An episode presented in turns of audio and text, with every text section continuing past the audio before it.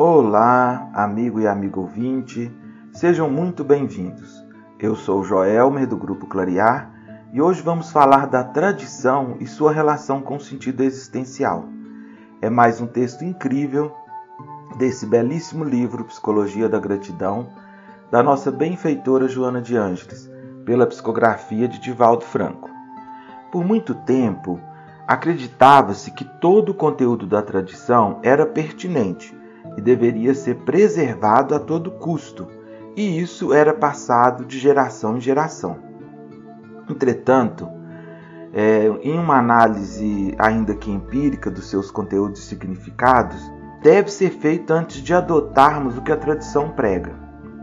É muito importante observar em quais princípios se baseiam os conteúdos da tradição, pois muitos conceitos podem ter sido formados com base em castração ou cerceamento da liberdade, o que de uma certa forma já os inutiliza. Um exemplo que podemos observar dessa participação da tradição na formação e desenvolvimento do ser humano é de como o temor, especialmente a Deus e aos pais, eram levados ao pé da letra, obrigando a uma submissão pelo medo, punitiva e destruidora, trazendo sérios transtornos ao indivíduo. Atualmente, a psicopedagogia nos ensina o quanto essa crença da tradição era nefasta e incoerente com os princípios da educação e aprendizado. Nossa mentora elucida que, abre aspas, a educação é um processo de criar hábitos saudáveis. Não se pode permitir o direito de tornar-se virulenta na observação dos seus preceitos, castigando e impondo-se por ser considerada como legítima. Pelo contrário, deve conquistar o educando por meio dos recursos poderosos de que se forma, especialmente pelo sentido de amor e de dignidade de que se reveste.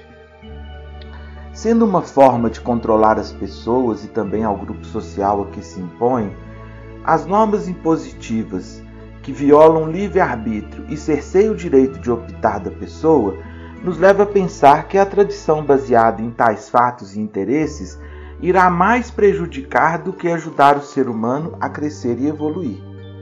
Somente o respeito adquirido pelo que se é de verdade pelos atos e palavras, pelas atitudes que respaldam o comportamento do ser, sendo que este assume suas escolhas e se responsabiliza pelas consequências destas. Assim, nas mais diversas tradições morais, está incluída esta submissão irracional a conceitos e paradigmas que levam à violência da personalidade mantendo o homem no lugar de ceder sempre, sem questionar. Mas é importante lembrar e esclarecer que no elenco das tradições também são encontradas aquelas positivas e promotoras do crescimento humano, como aquelas que têm por base o amor, o respeito ao outro e a oportunidade de ser bom. Joana traz como exemplo de uma tradição positiva o respeito ao amor entre os familiares, que mantém o clima de amizade e consideração necessário para que essa convivência harmônica extrapole os limites do círculo familiar e alcance o convívio social. O lar, ele é um laboratório onde a formação do ser humano, envolvendo a personalidade, caráter e sentimentos, é forjada, e a família tem um papel preponderante nesse processo, garantindo que, através da harmonia familiar, o indivíduo conseguirá superar as diferenças de conduta, os atavismos pregressos, evitando assim que o lar se transforme em um reduto de ódios recíprocos, eivado de emoções reativas de uns contra os outros. Mais uma vez, nossa benfeitora aconselha, abre aspas, o exercício da tolerância que reveste a amizade em predominando entre os familiares, supera as antipatias por acasos existentes, terminando por gerar um clima de respeito entre todos, cada qual com a sua maneira de ser. Finalmente, ela reforça que as tradições absurdas que utilizam a violência como mote seja por motivos religiosos ou políticos, são responsáveis pela perda do sentido existencial de milhares de criaturas que, desde a infância, se fecham às possibilidades de evolução, quase sempre buscando se libertar do jugo tradicional imposto e poderem assim viver suas vidas do modo que lhes aprover. Desta forma, é inadiável que o indivíduo se ligue a si mesmo, analisando seus recursos e possibilidades, ampliando suas aspirações e lutando sempre em prol de sua melhoria e também do contexto social onde está inserido.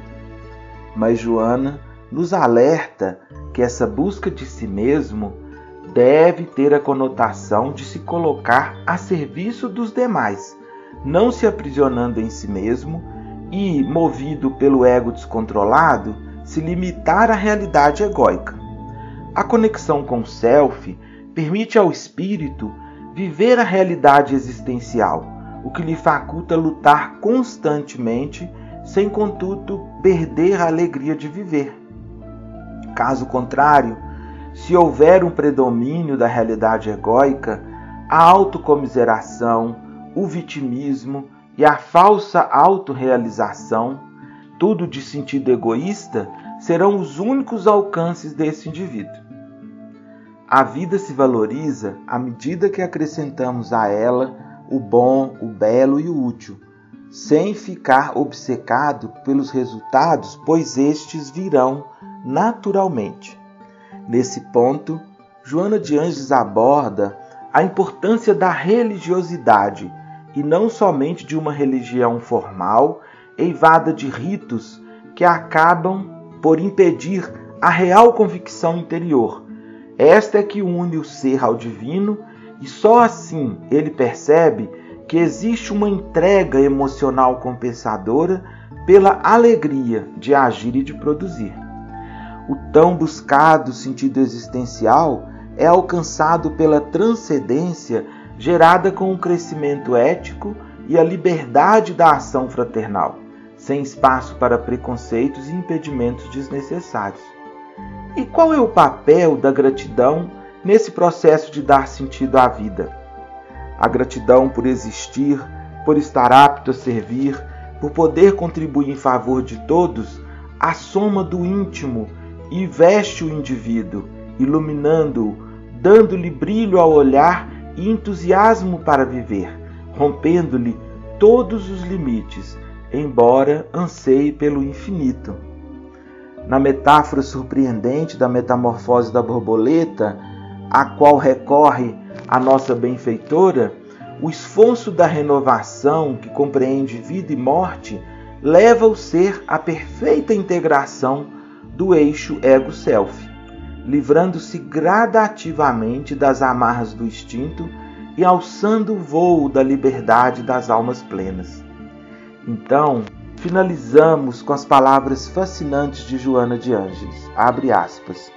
No processo da transcendência, não poucas vezes ocorre esse letargo, um desinteresse pelo convencional, pelos impositivos das tradições, uma insatisfação interior e incômoda em torno dos padrões vivenciais, para logo ter lugar a um processo de estólise psicológica, a fim de alcançar a histogênese emocional e libertar-se do mecanismo pesado que sempre retém o idealista na dificuldade para discernir e encontrar o sentido existencial da vida.